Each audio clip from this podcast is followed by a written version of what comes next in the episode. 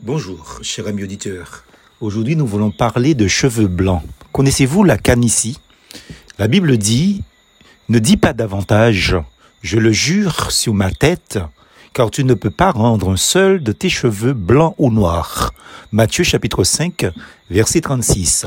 La canicie est le blanchiment physiologique ou pathologique des cheveux. Tiens, un cheveu blanc, il n'y était pas encore hier. Vais-je le laisser ou l'enlever? Après tout, les années passent. Il faudra bien s'y faire. On a beau essayer, notre Seigneur Jésus-Christ a raison. Jésus a dit, car tu ne peux pas rendre un seul de tes cheveux blancs ou noirs. Nous ne pouvons pas empêcher nos cheveux de devenir blancs. Nous ne sommes pas non plus capables, après qu'ils aient blanchi, de les rendre noirs. Certes, les teintures existent, me direz-vous, mais sous la dissimulation de la teinture, la réalité demeure. La racine située sous la peau, qui est enfuie dans une petite cavité qui est la partie vivante du cheveu, est toujours blanche, quelle que soit la colorisation que vous faites. Alors il paraît que des chercheurs ont découvert ce qui nous donne des cheveux blancs. Ils parlent du gène IRF4.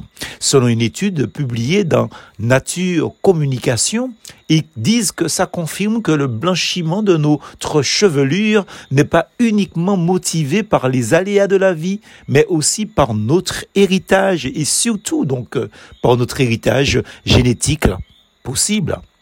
Parce qu'ailleurs, on nous dit que les cheveux blancs ou les cheveux gris ne sont pas causés par un pigments de couleur grise ou blanche, mais le sont au contraire par un manque de pigmentation de la mélanine, que la cause la plus commune du blanchiment des cheveux est, ben oui, le vieillissement.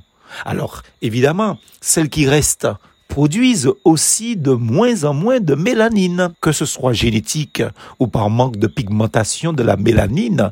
Une chose est sûre, les amis, les cheveux blancs sont synonymes d'empilement d'années et donc de vieillesse.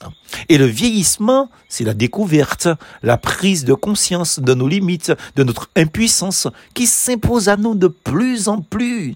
Si nos cheveux blancs en sont les témoins, Quelqu'un le dit d'une façon plus forte par cette expression, l'homme est un impuissant qui s'ignore.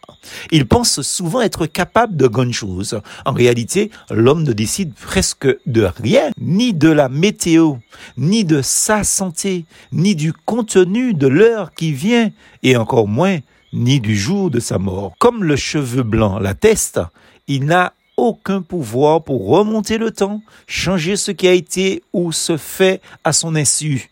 L'homme, son passage sur terre est éphémère et il faut que nous puissions l'admettre.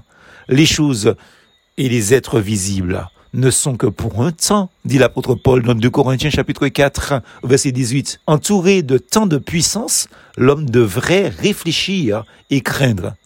Si même je ne peux empêcher un cheveu de blanchir, où se trouve mon salut? Où se trouve ma sécurité? Eh bien, Malachi nous dit, dans le chapitre 3 de son livre, au verset 6, Confiez-vous en moi, dit Dieu, car moi seul, je suis l'Éternel qui ne change pas. Plus force en Jésus.